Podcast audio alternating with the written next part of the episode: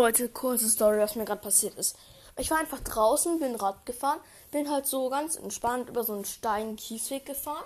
Auf einmal sehe ich an der Seite, Real Talk, äh, neben so einer Pfütze im Gras so eine schon angeknickte, leicht kaputte von der Nintendo eShop-Karte, 15 Euro.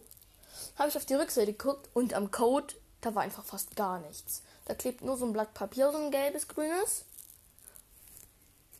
Einfach nur so crank. Also Leute, wenn man was im Itemshop ist für 15 Euro, oder für genug Rebucks, sodass ich mir kaufen kann, dann werde ich auf jeden Fall diese Karte einsetzen. Aber die war halt schon an manchen Stellen angeknickt und so, aber ansonsten so crank, Leute, also wirklich so krass. Ja, heute wird wahrscheinlich noch, vielleicht noch eine Podcast-Folge rauskommen. Ja, Leute, bis dann. Ciao.